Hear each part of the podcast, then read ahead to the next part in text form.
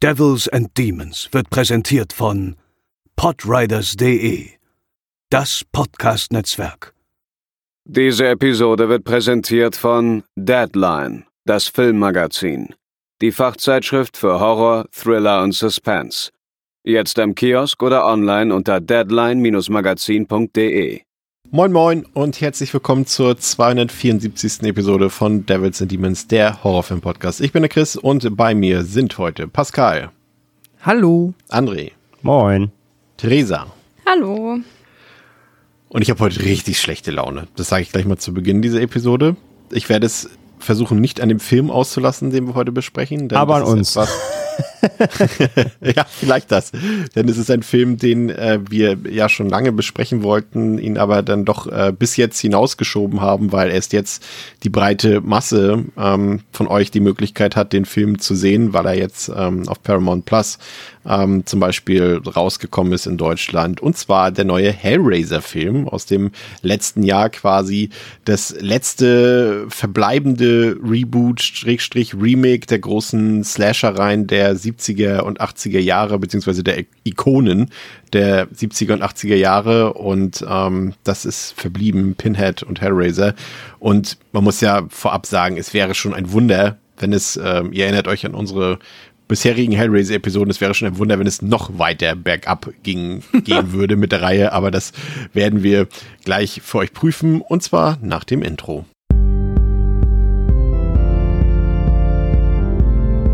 They're coming to get you, Barbara. They're coming for you. Ja, Pascal, äh, was war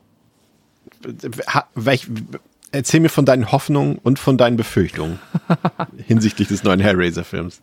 Ah, ähm, also ich, genau, ich springe mal an der Zeit so zurück, äh, bevor ich halt auch natürlich Stimmen gehört habe, äh, die ja quasi den Film schon gesehen haben, da ich ihn jetzt erst äh, im Zuge der Vorbereitung gesehen habe und nicht letztes Jahr schon.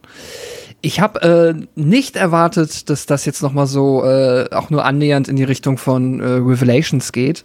Also ich hätte jetzt, äh, das hätte mich dann doch schon arg gewundert. Ich habe meine Hoffnung waren, dass wir jetzt hier kein, wir müssen die Rechte erhalten, lass mal schnell irgendwie für ein paar hunderttausend irgendwas abdrehen, was äh, ein Hellraiser-Film sein soll, sondern meine Hoffnung und ehrlicherweise auch meine Erwartung war schon, dass man versucht hier mit den Mitteln, die einem zur Verfügung stehen, die mit Sicherheit nicht massiv sind, aber mit pragmatischen Mitteln einen, ich nenne es jetzt mal würdigen würdigen Hellraiser-Film zu produzieren, der jetzt, ja, quasi ja wirklich in, in der Masse der Sequels, die ja qualitativ zu mindestens zur Hälfte fragwürdig sind, äh, positiv hervorsticht. Das war meine Hoffnung und auch meine Erwartung einfach, weil halt die letzten Jahre, äh, ich habe es glaube ich hier und da schon mal erwähnt, auch so als das Gefühl bei mir ist halt schon, dass wir so ein bisschen aus den ganz dunklen Zeiten der, äh, ja, wie eben erwähnt, Direct-to-Video einfach nur produzieren, weil man es kann,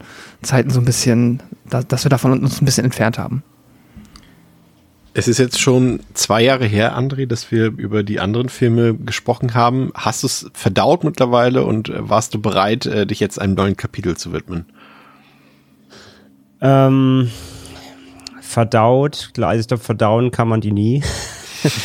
es ist so, ähm, cannot be unseen wenn man die einmal gesehen hat, bleiben die einfach, das sind wie so schreckliche. Den Schmerz vergisst wie, man nicht, um ja, so bei der Story das, des Films zu bleiben, ne? Genau, das sind wie so, wie so alte Kriegsbilder, die kriegt man einfach nicht aus dem Kopf. Das bleibt, die, die Wunden bleiben. Ähm, aber ja, äh, bereit für einen neuen Film war ich definitiv, vor allem dann eben mit den ganzen Infos, die vorweg haben, natürlich, wie der Regisseur ist und so weiter, dass da eben endlich mal wieder Budget hintersteht, dass da Studios hinterstehen, die Rang und Namen haben, nicht irgendwelche C-Budget-Höllenstudios irgendwo aus der letzten Ecke. Ähm, von daher, so, da war ich schon mal erstmal invested, dass, dass Barker halt mitproduced, dass er auch involviert ist. Irgendwie, also die Zeichen standen irgendwie alle sehr gut, dass da zumindest was Brauchbares bei rumkommen kann. Von daher, also Lust hatte ich definitiv drauf und wie gesagt, die, die Infos, die vorab durchgesickert sind oder die dann rauskamen nach und nach, haben jetzt nicht drauf hindeuten lassen, dass es irgendwie sofort Schund werden muss. Theresa, du bist ja um die Qualen bisher drumherum gekommen, zumindest äh, wenn es um Hellraiser und Devils und Demons ähm, geht. Ähm, vielleicht für unsere Zuhörenden, äh, wie stehst du generell zu der Hellraiser-Reihe und wie sehr hast du dich oder wie wenig hast du dich ähm, auf einen neuen Film gefreut?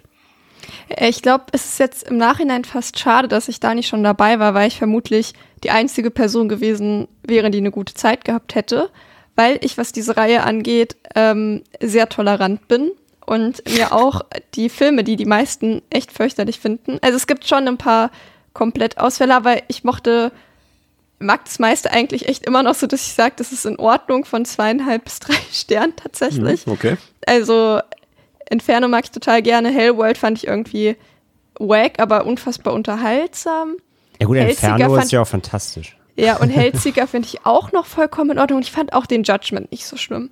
Also ich, ich habe da, äh, ja, bin da sehr tolerant und hab da, bin da sehr geduldig mit dieser Reihe und entsprechend konnte mich der Film ja eigentlich fast nur abholen, habe ich mir gedacht. Also ich habe auch, bin jetzt auch, wie André sagt, nicht davon ausgegangen, dass jetzt irgendwas kommt, was noch schlimmer gewesen ist oder halt eben auf dem Niveau der letzten Filme halt irgendwie rumdümpelt. Und entsprechend habe ich mich halt sehr gefreut. Ich habe den jetzt auch, ähm, jetzt wo er halt in Deutschland rauskam, das erste Mal gesehen, vor, weiß ich nicht, zwei, drei Tagen. Und habe mich einfach total drauf gefreut auf das, was kommt und war halt einfach gespannt, wie sie es jetzt halt umsetzen. Muss halt aber auch sagen, dass ich die ersten äh, Bilder, die ich gesehen habe, auch schon sehr vielversprechend zumindest fand. Ich, ich vermische mittlerweile schon diese ganzen quälenden Reihen hier. Ich wollte eben gerade sagen, Hellraiser Runaway war ja auch ganz gut, aber das war ja schon wieder Kinder des Zorns. Also das Das ist dein, deine Psyche, die davor wegrennen Ja. möchte. Das ist wirklich, also die beiden Reihen, die sind so gerade alles, was jeweils hinter Teil 3 kommt, äh, das ist echt eine Suppe äh, mittlerweile für mich. Ähm, was man vielleicht dazu erwähnen muss, ähm, für euch, liebe Zuhörenden, ähm, es handelt sich bei Hellraiser aus dem letzten Jahr um ein Reboot und nicht um ein Remake, ähm, da er, wie ihr gleich erfahren werdet, eine völlig andere Geschichte erzählt, ähm, basiert natürlich äh, dennoch auf Hellbound Heart von Clive Barker, der hier, wie Andrea eben auch schon gesagt hat, hier äh, tatkräftig hinter den Kulissen mitgewirkt hat, ähm, Regie geführt hat äh, David Bruckner. Der ist äh, vor allem bekannt geworden durch seine, in Anführungszeichen, Streaming-Hits, äh, nenne ich sie mal, The Ritual auf Netflix und The Night House, ähm, den man sich auf Disney Plus angucken kann. Aber so richtig, ähm, ja, sein Talent gezeigt hat er ja schon ein bisschen vorher ähm, in dem einen Segment aus VHS. Da kann man, André, du hast es eben schon angedeutet, ähm, konnte man im Vorfeld wirklich schon ahnen, dass das zumindest in den richtigen Händen ist, ne? Also wir waren, glaube ich, äh, bisher beide, glaube ich, sehr angetan von den bisherigen Sachen, die man so sehen konnte von Bruckner. Ja, ja, auf jeden Fall. Also ich bin, will nicht sagen Fanboy von ihm, aber ich finde alles, was er bisher gemacht hat, ist mindestens solide, wenn nicht sehr gut. Also hat, er hat, er hat, er versteht sein Handwerk, das ist klar, das hat er schon oft jetzt gezeigt. Ähm, er ist ein guter Regisseur, er ver- versteht, wie man Bilder umwandelt, wie man gerade bei Ritual halt auch gezeigt, wie, wie, wie verspielt er sein kann, wie viel er mit Ebenen machen kann. Ich meine, da war ja auch viel Fantasy-Elemente drin, ne? Und diese Vision und so weiter. Da der ja auch so, äh, wenn, wenn sich der Wald plötzlich in einen Supermarkt verwandelt und so weiter in, innerhalb von einem Kameraschwenk. Also er hat da auch schon sehr viel mit, mit, mit Räumen und Ebenen gemacht und darum ist ja auch ein wichtiger Bestandteil bei Hellraiser, ne, wenn sich Räume plötzlich wandeln und zu Albtraumvisionen werden und so. Deswegen dachte ich mir schon, ja, okay. Und auch Nighthouse. Nighthouse ja auch genauso, wenn dieses, Haus quasi selbst so der Horror-Protagonist quasi war. Also er hat schon oft gezeigt, dass er viel mit, mit, mit, mit, ja, kreativen Bebilderungen umgehen kann und deswegen war ich da eh schon auf einer ähm, ja, positiven Note, eben was auch für Hellraiser gilt. Der ganze Film war ja insgesamt 16 Jahre lang in Produktion. Jetzt werden einige aufhorchen und sagen, oh, da kamen noch danach noch Filme. Das ist richtig, die, das haben wir euch ja damals erklärt, dass es ging ihm darum, dass niemand die Lizenzen verliert etc. Und das ist jetzt quasi das Ergebnis davon, dass man ähm, sich so lange Zeit lassen konnte und teilweise eben auch musste. Und wenn man so liest, wer alles äh, zwischenzeitlich vor Bruckner schon vorgeschlagen wurde oder teilweise auch schon gearbeitet hat an dem Film. Irgendwie Bustillo und Mori haben daran gearbeitet. Äh, Todd, äh, ist er Todd Farmer? Todd Farmer war das, ne? Der mit Patrick Lussier immer zusammengearbeitet hat. Und auch Pascal Logier. Also die ganzen Leute, die irgendwie Filme gemacht haben von, von Martyrs über Inside. Alle Namen, die so irgendwann Ende der 2000er, Anfang der 2010er mal angesagt waren, waren irgendwie schon hier auf dem Regiestuhl. Aber am Ende ist es dann eben ähm, David Bruckner geworden. Und Pascal, Und, Lo das und Logier, Logier hat ja, Ja. gar kein gutes Wort mehr daran. Ne? Also das, was mit, das muss ja auch nicht gut geendet sein, scheinbar. ja, habe ich auch gelesen. Ja. Die haben sich da wohl auch richtig verkracht über den Film, ja. Ähm, Pascal, das, das, das Wichtigste, glaube ich, aber äh, an der Produktion ist, es ist ein echtes Hellraiser-Skript. Also ein Skript, was wirklich für Hellraiser geschrieben wurde und nicht wieder irgendwie aus der Schublade gezogen wurde, um dann diesen Titel zu bekommen. Das ist ja fantastisch. Meine, was für ein äh, was für einem Luxus wir leben, dass äh, Filme quasi produziert werden mit Drehbüchern, die ursprünglich auch mal für diese Filme gedacht waren und nicht nur quasi, äh, ja, wir nehmen irgendetwas und klatschen Namen drauf und dann taucht einmal kurz äh, Pinhead auf für zehn Minuten. Ja, das wäre ja schon übertrieben bei manchen Teilen. Der Film hat auf Letterboxd eine 3,0 im Schnitt von 5, also Stand jetzt, aber das kann man ja schon so herleiten, da der Film, wie gesagt, international ja eben nicht erst vor ein paar Tagen rausgekommen ist, sondern schon seit ein paar Monaten. Deswegen ist das, glaube ich, schon ein Wert, den man auch ähm, ernst nehmen kann. Auf der IMDb hat eine 6 von 10, ist freigegeben ab 18 Jahren. Wenn ihr den Film sehen wollt, könnt ihr das entweder auf Paramount Plus, was ihr einzeln mit Kreditkarte abschließen könnt. Ihr könnt es aber auch bei Amazon als, als Channel abonnieren. Ist sogar sieben Tage gratis, wenn ihr den vorher noch nie abonniert habt. Also wenn ihr den Film gucken wollt und vielleicht noch ein paar andere kleine Sachen. Die neue Serie mit äh, Sylvester Stallone läuft da zum Beispiel auch. Dann könnt ihr das äh, vielleicht mal austesten. Aber ihr könnt ihn auch digital kaufen bei Amazon und bei anderen Anbietern. Ähm, ansonsten habe ich mir noch zusätzlich, äh, weil Film muss natürlich auch im Regal stehen, aus England die DVD geholt. Die ist tatsächlich nicht so empfehlenswert. Die hat echt eine hundsmiserable Bildqualität. Also falls ihr den, äh, ja, nur fürs Regal haben wollt, okay, aber falls ihr doch gucken wollt, dann äh, bitte nicht über diese DVD. Ähm, ansonsten, ich persönlich, können wir gleich noch drüber diskutieren. Ich weiß jetzt nicht, in welcher Sprache ihr den geguckt habt. Ich habe ihn jetzt einmal auf Englisch, einmal auf Deutsch gesehen und würde ganz klar die englische Tonspur bevorzugen, weil im Film schon relativ viel geflucht wird und das klingt auf Deutsch manchmal ein bisschen seltsam. Sehr seltsam, fand ich zumindest. Aber ich frage mal kurz reihum, hat den irgendjemand von euch auf Deutsch geguckt? Nope. Ich habe ihn Nein. zweimal auf Englisch gesehen. Okay, dann habt ihr auch die richtige Entscheidung getroffen aus meiner Sicht. Also, aber für euch zu Hause, falls ihr Englisch könnt oder mit Untertiteln guckt, guckt ihn bitte auf Englisch. Deutsch ist nicht so gut. Der Film läuft 123 Minuten. Triggerwarnung würde ich sagen, Folter, Body Horror und Drogenmissbrauch.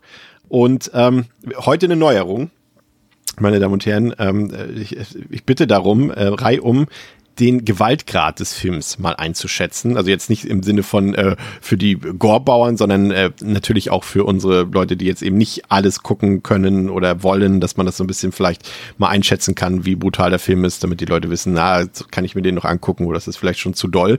Und zwar auch auf einer Einstufung von, von 0 bis 5. Ähm, ich persönlich würde ihm so eine dreieinhalb von fünf geben, weil vorweg gesagt, also da passiert jetzt, wer alle anderen Hellraiser-Teile gesehen hat, ähm, der wird hiermit keine Probleme haben. Wer noch nie einen Hellraiser-Teil geguckt hat, den könnte es durchaus zu hart werden. Also es gibt da schon echt auch wieder ein paar Körperverstümmelungen etc. zu sehen. Also ich würde schon sagen, der Body-Horror ist schon da, aber es ist definitiv nicht der härteste Film in der Reihe und gehört da vielleicht sogar eher im unteren Mittelfeld, würde ich sagen, André. Was würdest du sagen? Hm, Ich glaube jetzt rein von der Erinnerung vom ersten Watch, der schon letztes Jahr, hätte ich ihm auch eine dreieinhalb gegeben. Jetzt nach dem Rewatch muss ich glaube ich sogar eher drei sagen. Weil letztendlich wird dann doch immer, wenn es wirklich richtig der derbe wird, wird schon weggeschnitten oder zumindest so halb weggeschwenkt und so. Also ich finde nicht, dass der da an die Vollen geht und es sieht dann so auch teilweise sehr künstlich aus. Ich wäre bei drei. Ich finde das, ich finde, da gibt es mittlerweile auch im Mainstream deutlich härteres. Theresa? Ja, würde ich, glaube ich, mitgehen. Ich habe ihn jetzt ja nur einmal gesehen. Ähm, vor allem in den ersten zwei Dritteln finde ich ihn echt ziemlich zahm. Da hatte ich mich fast ein bisschen drüber geärgert. ähm, und im letzten Drittel legt er dann noch mal ein bisschen nach. Vorher wird wirklich sehr, sehr viel abgeblendet. Und da hat es mich dann schon gefreut, dass gegen Ende noch ein bisschen mehr kam. Aber ich glaube, ich wäre auch so bei drei, dreieinhalb. Ich, wahrscheinlich auch eher drei. Je nachdem halt aber, woran man es auch irgendwie misst, so, ne? Mhm. Ja, ist letztendlich diese, diese Einstufung, die wir machen, muss man wahrscheinlich, äh, kann man wahrscheinlich erst im Laufe der nächsten Folgen besser einschätzen, wenn die Leute das in Kont Kontext zu anderen Filmen ähm, hören bei uns. Pascal, wie sieht es bei dir aus? Wie, wie hart fandest du den Film? Ich wäre auch, glaube ich, bei einer 3. Also, äh, so im Hellraiser-Kontext vielleicht dreieinhalb, aber jetzt so. Ich glaube, mit einer 3 tue ich mich hier gut, um dann, wenn wir das jetzt in Zukunft fortführen, weitere Filme noch äh, in beide Richtungen genug Platz zu haben, dass die ihren Platz finden. Sehr gut. Ich, ich finde tatsächlich, dass die letzte Szene, auf die wir nachher nochmal eingehen, die hat bei mir dann quasi noch für, für einen halben Punkt mehr, also Punkt in Anführungszeichen mehr gesorgt. Äh, die finde ich dann doch nochmal, die passt nicht ganz äh, zu dem Gewaltgrad des, des vorherigen Films irgendwie, deswegen habe ich da noch ein kleines bisschen oben drauf gesetzt. Ähm, ich hatte es gesagt, Reboot, neue Geschichte und äh, Pascal wird uns jetzt in aller Ausführlichkeit, wir können es jetzt alle zurücklegen, Theresa, André, wir können uns ganz entspannt zurücklegen, auch Sie zu Hause, ihr zu Hause, liebe Zuhörenden. Pascal hat das Wort. Worum geht's in Hellraiser? Während einer Party in der Villa des Millionärs äh, Roland oder ja, Roland Voigt stößt Sexworker Joey auf eine mechanische Rätselkiste, die er auf Drängen Voids lösen soll. Joey löst das Rätsel und wird von einer aus der Kiste springenden Klingel gestochen. Ein Portal öffnet sich, aus dem Ketten herausfliegen und Joey in Stücke reißen. Sechs Jahre später. Die drogenabhängige Riley lebt mit ihrem Bruder Matt, seinem Freund Colin und Mitbewohnerin Nora zusammen. Es herrscht stetig Anspannung, da Riley ihren Platz im Leben noch nicht gefunden hat und droht immer weiter abzustürzen. Rileys Freund Trevor überredet sie, bei einem Einbruch in ein verlassenes Lagerhaus zu helfen, wo sie die mechanische Rätselkiste entdecken und mitnehmen. Als Riley spät nach Hause kommt, gerät sie in einem Streit mit ihrem Bruder Matt und verlässt die Wohnung direkt wieder. In einer Parkanlage schafft sie es, das Rätsel der Kiste zu lösen und umgeht auch, von der Klinge geschnitten zu werden. Die Zenobiten, eine Gruppe verstümmelter Humanoider, erscheinen und verlangen von Riley, dass sie ein nächstes Opfer wählt.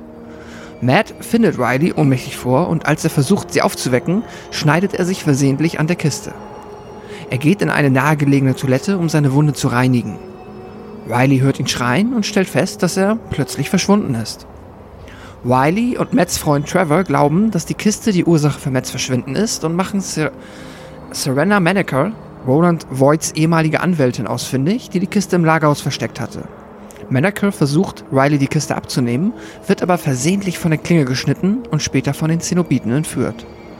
Riley besucht Voights verlassene Villa, findet seine Tagebücher und erfährt, dass die Box mehrere Konfigurationen hat, bei denen jeweils ein Opfer durch die Klinge des Kastens markiert werden muss, damit die Zenobiten ihn an, ihn an sich nehmen können. Wenn die Box fertiggestellt ist, erhält ihr Besitzer ein Geschenk vom Leviathan, dem Wesen, das über die Hölle herrscht. Riley sieht eine Erscheinung von Matt und muss mit Entsetzen feststellen, dass er gehäutet wurde. Trevor, Colin und Nora, äh Nora treffen ein, um Riley nach Hause zu bringen. Während Riley Colin ihre er Erkenntnisse erklärt, ersticht der noch lebende, aber verstümmelte Void, der sich in den Wänden versteckt, Nora mit der Kiste. Die Gruppe flieht in einem Lieferwagen aus der Villa, aber Nora wird von den Zenobiten entführt. Ihre Anführerin, die Höllenpriesterin, verspottet und schlägt Nora. Die Gruppe baut einen Unfall mit dem Lieferwagen und kehrt zurück zum Herrenhaus. Riley wird von der Priesterin mit dem verlockenden Angebot konfrontiert, Matt wiederzuerwecken, wenn Riley sich für zwei weitere Opfer entscheidet. Riley weigert sich und wird von der Klinge geschnitten. Da Riley nun markiert ist, muss sie zwei weitere Opfer wählen oder selbst ein Opfer werden. Nachdem Trevor von einem der Zenobiten, dem Chatterer, verletzt wurde, löst Riley die nächste Aufgabe und sticht auf den Zenobiten ein, der als nächstes Opfer von Ketten in Stücke gerissen wird. Die Gruppe schafft es zurück zur Villa und stellt fest, dass es Stahltüren gibt, die die Zenobiten aussperren sollen. Riley und Colin lassen Trevor zur Ruhe kommen, doch es stellt sich heraus, dass Trevor für Void gearbeitet hat, um Menschen zu finden, die der Rätselbox geopfert werden sollen. Riley und Colin fangen einen Zenobiten, den Asphyx, der das letzte Opfer werden soll, aber Void erscheint und ersticht Colin mit der Kiste. Void offenbart, dass er nach all seinen Opfern nach neuen angenehmen Empfindungen suchte, aber seine Belohnung war eine Vorrichtung, die an ihm befestigt ist und seine Nervenenden verdreht, sodass er ständig Schmerzen hat. Er vollendet die letzte Konfiguration und stellt den Zenobiten eine Falle, indem er sie auffordert, Leviathan zu bitten, ihm von seinem Geschenk zu befreien. Während Leviathan am Himmel über der Villa erscheint, holt Riley die Kiste zurück und öffnet die Stahltüren, um die Zenobiten einzulassen. Riley rettet Colin vor der Folter, indem sie Trevor ersticht und ihn als neues letztes Opfer wählt. Trevor wird verstümmelt und in die Hölle geschleppt. In der, in der Zwischenzeit teilt die Priesterin Void mit, dass seine Belohnung nicht widerrufen werden kann, aber gegen eine andere Belohnung eingetauscht werden kann. Sie, bieten, äh, sie bietet ihm Macht an, die er annimmt. Void wird aus seiner Vorrichtung befreit und geheilt, nur um sofort vom Leviathan mit einer großen Kette aufgespießt und in die Hölle gehoben zu werden. Nachdem die Opfergaben beendet sind, sagen die Zenobiten zu Riley, dass sie Matt als Geschenk wiederbeleben können. Riley, Riley weigert sich, ein Geschenk zu bekommen, weil sie weiß, dass daran auch meist etwas Bösartiges hängen könnte und sagt ihnen, dass sie Matts Tod akzeptieren wird. Die Zenobiten sagen ihr, dass sie sich für die Gabe der Klage entschieden hat, weil sie mit ihrer Schuld und ihrem Verlust leben will. Der Kasten kehrt in seine Würfelform zurück und die Zenobiten verschwinden. Als Riley und Colin das Haus verlassen, fragt er sie, ob sie die richtige Wahl getroffen hat. Riley bleibt stumm. Im Inneren des Leviathans macht Void eine brutale Verwandlung in einen neuen Zenobiten durch. Jetzt darfst du erstmal was trinken, Pascal. Wir warten. Dankeschön. wir danken dir. Ja, ähm, André, wir haben es hier ähm, ja, ich musste sagen, es, es, es fühlte sich ein bisschen wie eine, wie eine Frischzellenkur für mich an, äh, weil es ist ja eigentlich gar nicht so was Neues, dass es sich auch mal um junge Leute, um Teenager, so, es sind ja auch keine Teenager, junge Erwachsene dreht im Hellraiser-Kosmos, aber es fühlte sich trotzdem irgendwie erfrischend an, weil meistens doch irgendwie sich Hellraiser immer für mich ein bisschen erwachsener anfühlte als äh, wenn wir ihn jetzt als Slasher bezeichnen wollen, als die vielen anderen Reihen, ähm, weil er doch auch ein paar erwachsenere Themen hatte, ein paar ungewöhnliche Themen, auf die wir ja später auch noch eingehen werden, beziehungsweise die, die vielleicht hier nicht so vorhanden sind. Es war, sagen wir es mal, drücken wir es mal anders aus. Hellraiser war für mich nie Teen-Horror. Aber in diesem Fall ist es jetzt mal ein Teen-Horror-Film, auch wenn es, wie gesagt, irgendwie Trends sind. Aber es fühlt sich halt an, weil wir halt kaum bis auf die Figur von ähm, Void eigentlich keine Erwachsenen so richtig. Es sind schon Erwachsene. Du weißt, wie ich es meine. Mein Gott. Das, was als junge Leute, sagen wir einfach mal. Ja, absolut. Ich meine, Hellraiser war ja, also der erste war ja damals auch schon der Gegenentwurf zu eben all den Teenie-Slashern. Ähm, ich meine, ich finde ja, also Hellraiser ist ja eh jetzt per se nicht so die Slasher-Reihe. Ne? Mhm. Also es ist, ist, ja nicht ganz die ganz die Formel, auch wenn es daran ein bisschen erinnert oder im Kontext dieser ikonischen Figur wie eben Pinhead immer mit, ähm, mit einem Leatherface und mit einem, mit einem äh, Jason und Co. in einen Topf geworfen wird. Aber es war ja immer schon der Gegenentwurf. Ähm, du hast äh, die Hauptcharaktere, also mal Ashley äh, Lawrence jetzt außen vor genommen natürlich, aber sonst eben die Charaktere waren eben alles ähm, einfach Erwachsene. Äh, heute würde man sagen Boomer. Ähm, nee, eher, eher Figuren so Ü40 um die sich da gedreht hat und ähm, und sie war einfach nur das einzige, das ist herausgestochen das einzige Jüngste im Cast. Äh, das war immer schon, das war ja immer schon damals so und das, das hat natürlich auch einen ganz anderen Vibe gehabt so eben und es ging eben nicht um Sex, Drugs, Rock'n'Roll und Party, sondern es war halt einfach eine erwachsene Geschichte um um um Betrug, um um Lust, um ja, es ging einfach um grundsätzlich andere Dinge in einem ganz anderen Kontext. Ähm, das hat Hellraiser damals schon eben ja, da abgehoben vom Rest. Und jetzt mit der Frischzellenkur kann man so, glaube ich, ganz gut bezeichnen, finde ich auch. Ja, entscheidet sich Bruckner halt dazu oder, oder, oder Barker oder eben die ganze Produktion hat sich so entschlossen, das Ganze eben auch nicht nur optisch, inszenatorisch halt in die heutige Zeit zu hieven, sondern eben auch für eine neue Zielgruppe ähm, zu öffnen. Das ist, glaube ich, so der größte Knackpunkt oder der größte, die größte Herangehensweise des Films überhaupt. Das zeigt sich in vielerlei Hinsicht.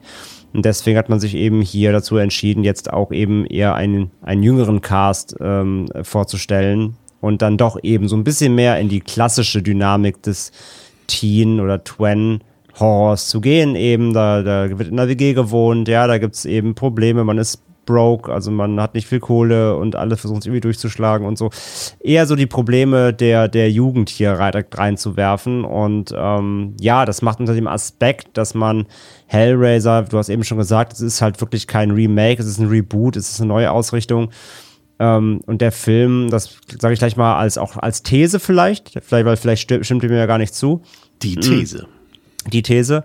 Ähm, ist das halt auch ein Film, der sich äh, primär, glaube ich, auch gar nicht so an uns richten soll, sondern tatsächlich wirklich eher an ein neues Publikum, was eben auch die alten Hellraiser-Filme eher vielleicht gar nicht kennt. Das ist eh schon mein Grundansatz des Films, unter der, wenn man unter den, wenn man ihn unter den Augen guckt, auch anders funktioniert, finde ich. Und deswegen macht diese Neuausrichtung mit den neuen Charakteren und jüngeren Charakteren ähm, dahingehend auf jeden Fall schon irgendwo Sinn. Das äh, macht vor allem auch, ähm, erkennt man natürlich auch daran, dass das Publikum anders ist, weil der Film hätte sich natürlich es auch wieder einfach machen können und das eben gerade für die doch eher konservativen konventionellen Zuschauenden äh, machen können, aber macht der Film nicht. Der Film macht es sich nicht einfach. Manche würden sagen, ne, also es gibt ja Horrorfans aller Couleur, sage ich mal. Da sind natürlich auch Leute bei, die eben konservativer sind, die äh, denen das natürlich aufstößt, wenn jetzt auf einmal, wie in so vielen Gesellschaftsbereichen, auf einmal die Wokeness in den Horrorfilm reinkommt, was ja in den letzten Jahren, also in Anführungszeichen Wokeness, in den letzten Jahren ähm, zu beobachten war. Und hier haben wir es so, was ich sehr, sehr schön finde, ähm, ist, dass wir hier echt sehr, einen sehr diversen Cast, also auch sehr diverse Figuren vor allem da haben, Theresa. Ne? Wir haben wir haben ein, ein äh, erstmal eine weibliche Hauptdarstellerin, was jetzt für einen Horrorfilm erstmal nichts Besonderes ist. Ähm, aber wir haben ein homosexuelles Pärchen, da ist dann auch noch eine schwarze Figur dabei. Alle Figuren sind so ein bisschen ambivalent, woran ich habe hab auch schon gemerkt, haben, daran stoßen sich viele so ein bisschen ab, vor allem auch an der Figur von Riley, weil sie eben nicht, sie ist zwar unsere Hauptfigur, aber sie ist jetzt vielleicht nicht die sympathischste Hauptfigur, die wir bisher in einem Horrorfilm gesehen haben. Also durchaus finde ich interessante Figurenkonstellation, abwechslungsreich, fand ich begrüßenswert. Wir wissen natürlich, dass nicht alle Leute das begrüßenswert finden, aber ähm, bei dir ist es garantiert auf ähm, positive Reaktionen gestoßen, würde ich mal behaupten. Ja, beziehungsweise ähm, ich mache mir da eigentlich auch gar nicht so Gedanken drum. okay, also ich ja, freue mich, legitim. ich freue mich, das halt so zu sehen, aber ich gucke jetzt nicht einen Film und denke so, aha, check, das ist gemacht. Das fällt mir eher auf, wenn es nicht gemacht ist, sagen wir es so rum. Hm. Und keine Ahnung, ich äh, finde das gar nicht, ich finde es nicht so auffällig, wenn es einfach gemacht wird, ähm, als wenn es irgendwie weggelassen wird.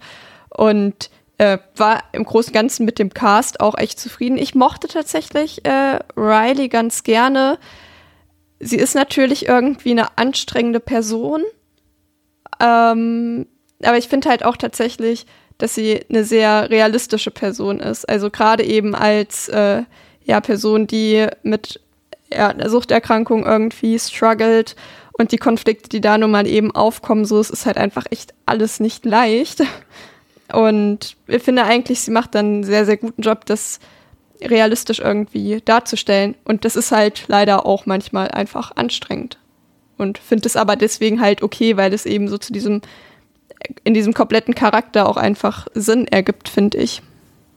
Ich hätte auch ein paar Evil Dead 2013 Vibes. Äh, gut, das ist jetzt äh, einfach nur, weil es da auch die weibliche Hauptfigur ja quasi im Entzug gegen ihre Drogenabhängigkeit ist, was ja hier so ein bisschen auch ähm, eine Rolle spielt. Ähm, Pascal, wie fandst du die Figurenkonstellation? Konntest du mit den Leuten was anfangen? Fandst du die gut geschrieben? Konntest du mitfiebern? Ich fand die super. Ich habe ähm, am Anfang war ich auch erstmal ein bisschen ich nenne es mal überrascht einfach, ob unserer Hauptfigur, dass sie halt, ähm, ja, halt selber die Drogenprobleme hat und offensichtlich ähm, gerade in einer, ja, in einem, in ihrem Leben halt struggelt einfach. Fand das dann aber sehr schnell ziemlich cool, weil ich finde einmal, dass es halt super zum Franchise passt und generell so zum Vibe, den Hellraiser-Film für mich haben kann. Nicht muss, aber auf jeden Fall etwas, das dazu passen kann.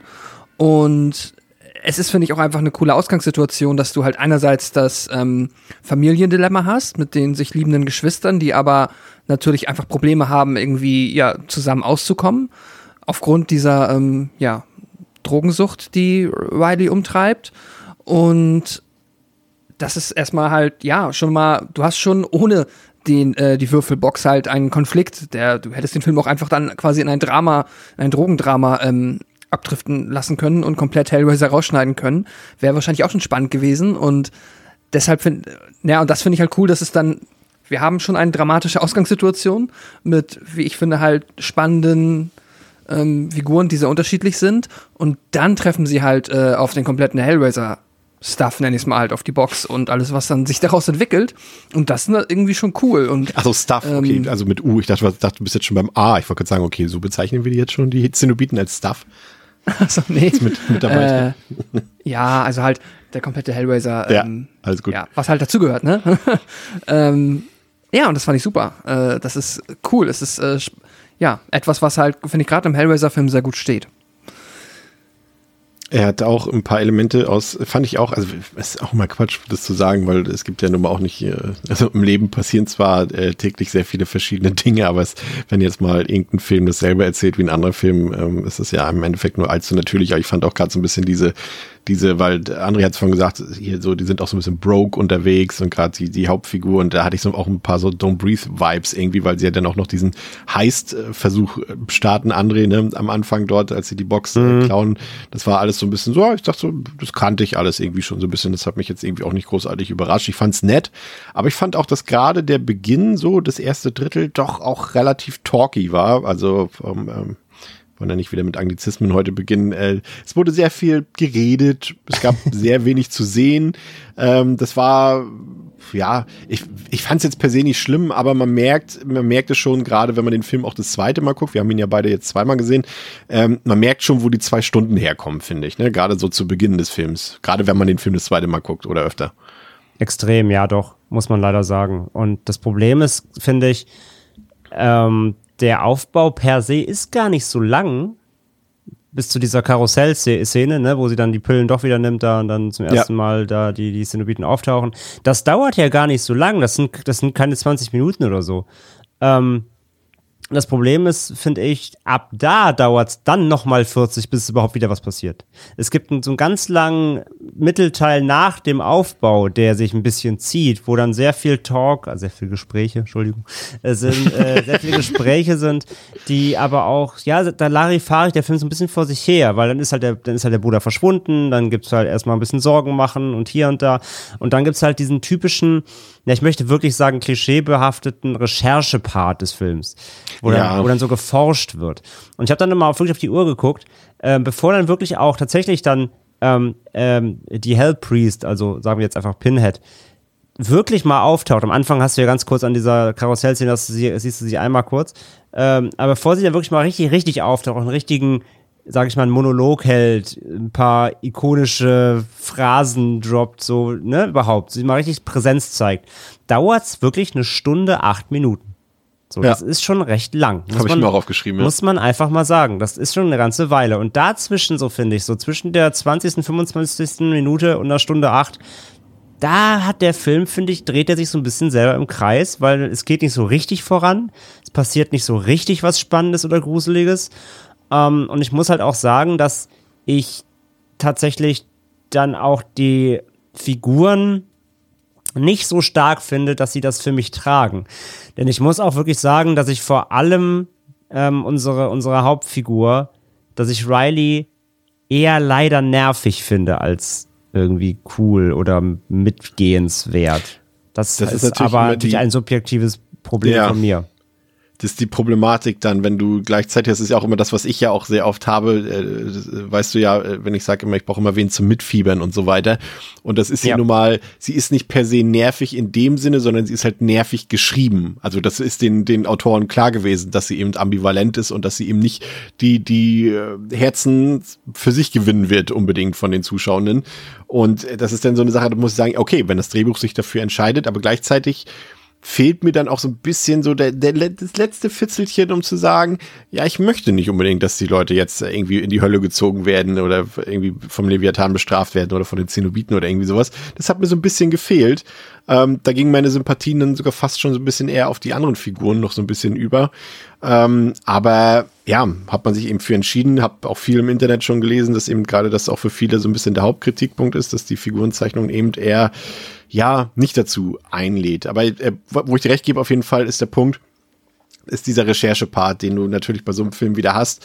Ich habe hab gerade ähm, im Vergleich, ist jetzt vielleicht nicht unbedingt das äh, beste Beispiel, aber ist letztendlich auch eine Buchverfilmung, nochmal das, äh, die, die Neuadoption von, von S geguckt und da gibt es im Mittelteil ja auch so ein Recherche-Part, ähm, als eine der Figuren da dauernd in der Bibliothek ist und die ganze Hintergrundgeschichte von Derry und, und Pennywise und so weiter nachliest. Und das ist zum Beispiel deutlich spannender und interessanter inszeniert, als es hier der Fall ist. Hier ist es wieder so, ich habe das Gefühl gehabt, dass man nicht den Spagat geschaffen hat oder geschafft hat, Theresa, dass du gleichzeitig die Neulinge abholen willst, die mit Hellraiser noch gar nichts anfangen konnten. Das versucht der Film natürlich, deswegen gibt's ja diesen Recherchepart, damit uns das alles nochmal erklärt wird.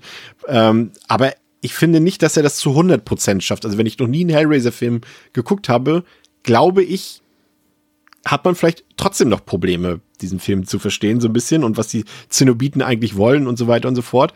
Und gleichzeitig äh, ist das für uns Fans in Anführungszeichen äh, dieses zu viel Retelling von Dingen, die wir ohnehin schon wissen. Ne? Also ich finde, der Film schafft irgendwie nicht so ganz den Spagat dazu, dass er sich irgendwie für eine Richtung entscheidet. Und das hätte er meiner Meinung nach tun müssen. Entweder ganz für Neulinge oder ganz für Fans. Aber das ist jetzt so ein Mittelweg, der dafür sorgt, dass der Mittelteil vielleicht sogar für beide, beide Gruppierungen irgendwie nicht so ganz funktioniert.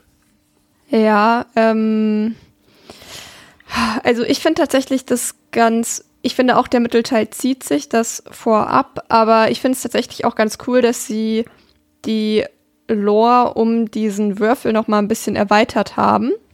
Ähm, also ich glaube, das mit diesen ganzen Sondereinstellungen ist neu, außer ich habe jetzt wirklich die kompletten letzten Filme übergepennt. Also ich bin auch der Ähm. Meinung, die, das mit Konfiguration meinst du, ne? Ja, genau. Ja. Die ist das neu, ne? Ja. Genau. Aber ich weiß jetzt tatsächlich nicht, ob es aus der, äh, ich weiß nicht, André, hattest du Hellbound Hart gelesen? Nee, ne? Nee, leider nicht. Ich weiß jetzt gerade nicht, ob das, Ja. ob das vielleicht jetzt, also es soll ja einiges dichter an der Vorlage sein, eigentlich alles, was so mit Leviathan und, und Zenobiten zu tun hat. Aber ich weiß jetzt nicht, ob das mit der, mit der Würfelkonfiguration, aber ich glaube ehrlich gesagt nicht, dass es in der Vorlage drin ist, weil dann wäre das garantiert irgendwann in einem anderen Teil schon mal früher aufgetaucht, glaube ich. Ja, ich finde halt, dass du hast schon so ein bisschen recht, er schafft den Spagat nicht so gut, weil zum einen finde ich das ganz cool, dass jetzt gesagt wurde, okay, die Leute, die schon Bescheid wissen, hier habt ihr noch mal was zum Nachdenken, das kommt jetzt nämlich noch oben drauf, das Ding kann jetzt nämlich verschiedene Formen.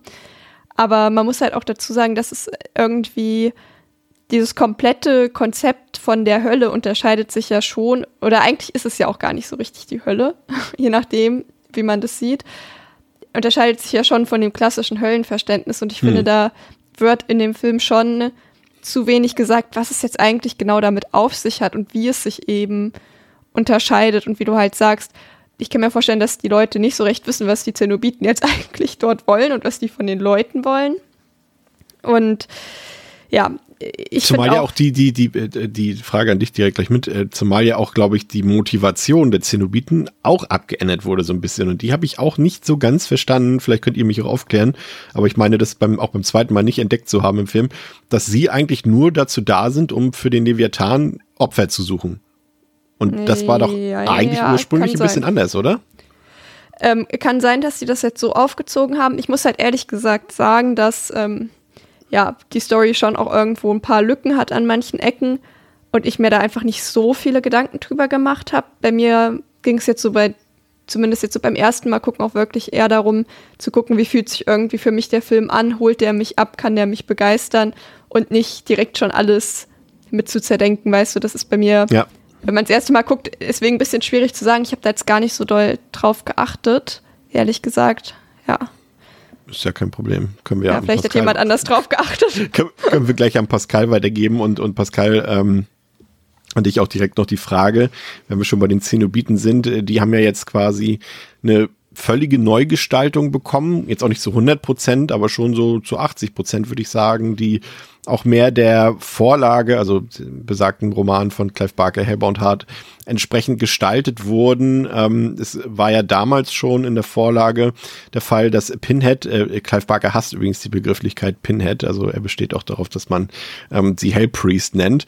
Ähm, es gab ja damals in der Vorlage schon keinerlei Hinweis auf das äh, Geschlecht ähm, von Pinhead oder Hellpriest, wie auch immer wir es nennen wollen, oder auf die Identifikation ähm, dieser dieses Wesens und das einzige, der einzige Hinweis, den es gab, war eben eine weibliche Stimme. Und dementsprechend war das jetzt äh, aus meiner Sicht positiv anzurechnen, dass man jetzt mit äh, Jamie äh, Clayton zum einen ähm, von von Doug Bradley wieder, also von Doug Bradley war man ja schon vorher abgekommen, äh, schon beim letzten Film, aber dass man jetzt äh, aus meiner Sicht erstmal eine wirklich geeignete Nachfolgerin gefunden hat und ähm, auch generell spannend, dass es sich halt auch um eine Trans-Person handelt.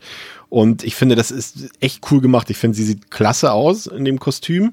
Ähm, ich finde, sie sorgt auch für die nötige Ehrfurcht, die man vor Hellpriest oder Pinhead, wie auch immer, äh, ich bleibe jetzt mal bei Hellpriest für den Rest der Podcast-Episode, äh, die man vor ihr haben muss. Und gerade auch durch die Stimmmodifikation, die man da reingesetzt hat, dass man sowohl eine männliche als auch eine weibliche Stimme so übereinander gesetzt hat, da kommt dann so richtig das schön zur Geltung. Und das hat mir zum einen gefallen, aber auch der, der Look der anderen Zenobiten, ähm, die jetzt eher, würde ich sagen, von diesem berühmt-berüchtigten BDSM-Look so ein bisschen weggegangen sind. Da hat, Mhm. haben äh, Bruckner und, und Clive Barker auch gesagt, das wollen wir nicht mehr, weil damals, als wir den ersten Film gemacht haben, war BDSM halt wirklich noch so eine Subkultur. Heutzutage sieht man das täglich in Zeitungen und Fernsehen, das ist Mainstream. Das wollen wir nicht mehr, also nehmen wir das Originaldesign aus meiner Vorlage und das ist eher so ein anatomischer Look. Ich würde sagen, wer, wer Körperwelten kennt, dieses, äh, diese Ausstellung, da hat es ungefähr so ein bisschen eine Vorahnung davon, wie ich das meine. Und äh, das hat das quasi so ein bisschen ersetzt. Und äh, wie fandst du A, die Designs und B, fandst du sie vielleicht gruseliger, weniger gruselig? Ähm, wie fandst du das? Die Frage habe ich Ich- links vergessen, die Theresa nicht beantworten konnte. Ich weiß sie nicht mehr. Ähm, Die, Motivation, glaube der ich. Da kann ich auch gerne noch mal kurz einen äh, Satz zu verlieren. Aber erstmal grundsätzlich zu den Zenobiten.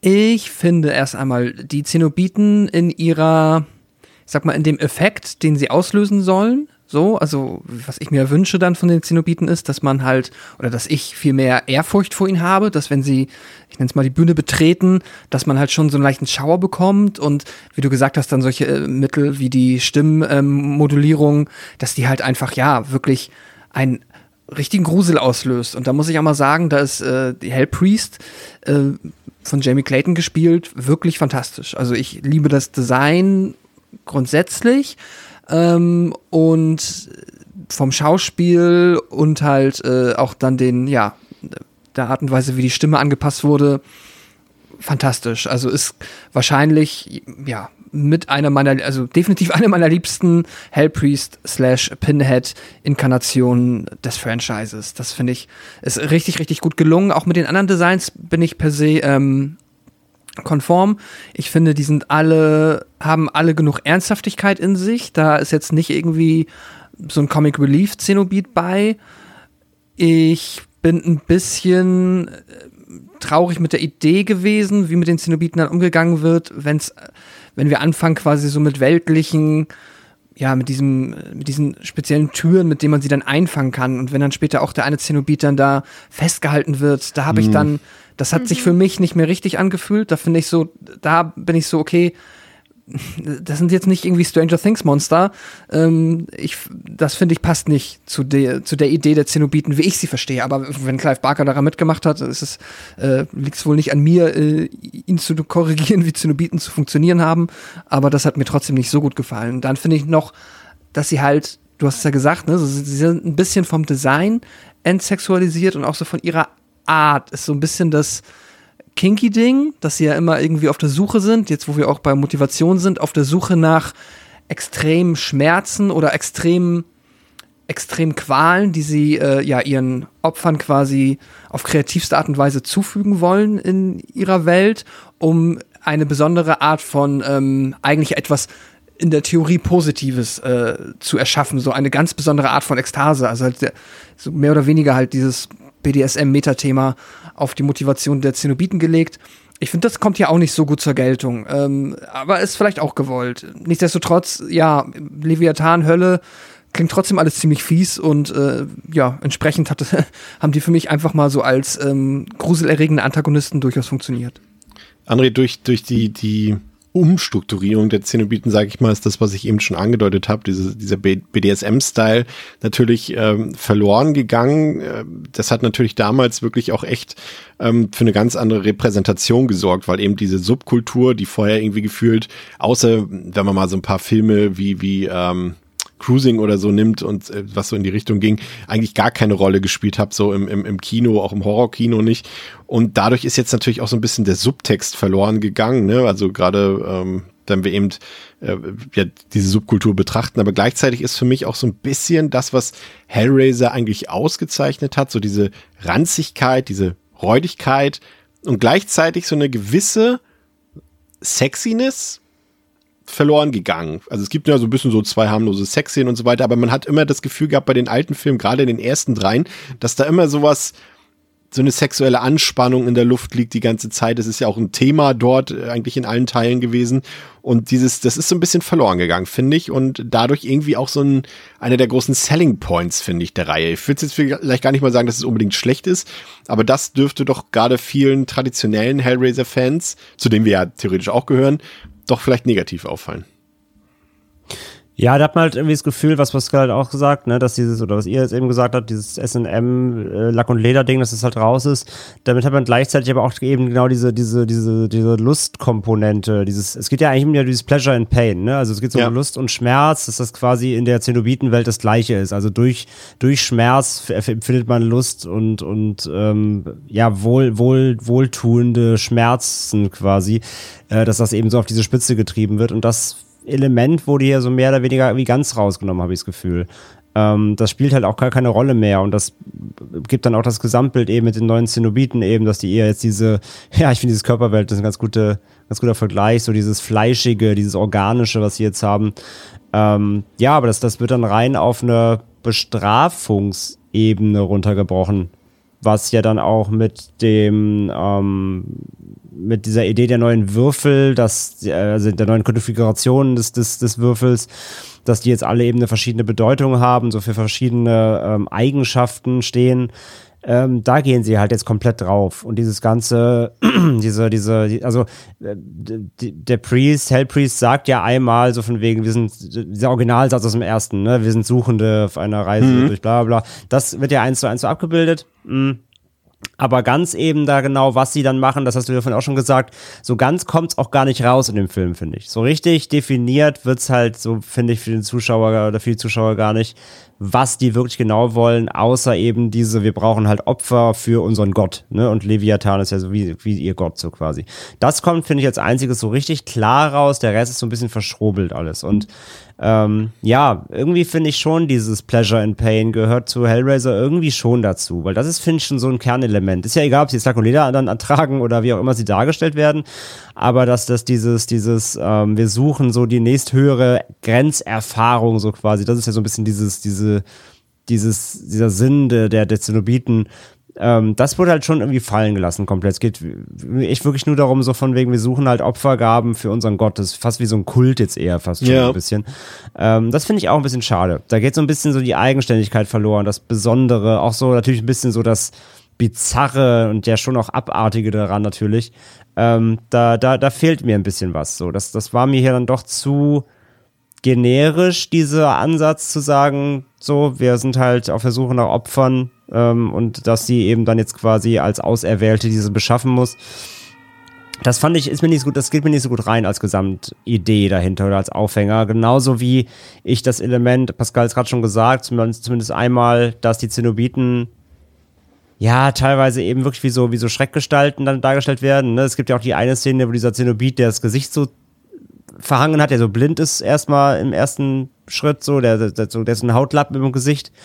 Ähm, da gibt es diesen einen, sag ich mal, Jumpscare-Moment, wo der anfängt so plötzlich zu rennen.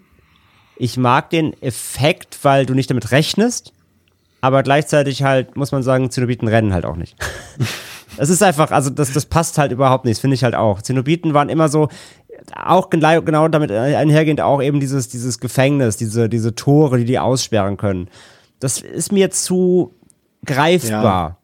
Die sind sie- eigentlich zu, zu edel, ne? Man hat immer das Gefühl, dass sie über den Dingen so ein bisschen sind. Ne? Genau. Dass sie quasi eben nicht diese, diese humanoiden Dinge tun, wie, wie du schon sagst, wie laufen oder irgendwie sowas. Die sind einfach da, so Chat- dann Chat- auf einmal. Und alles Chatterer- andere wollen wir nicht sehen. Chatterer greift ja auch einmal dann Riley und ihren Freund an, ne, mit dem Tor Ja. und beißt ihn und so. Und du gesagt, das ist doch kein Zombie, Digga.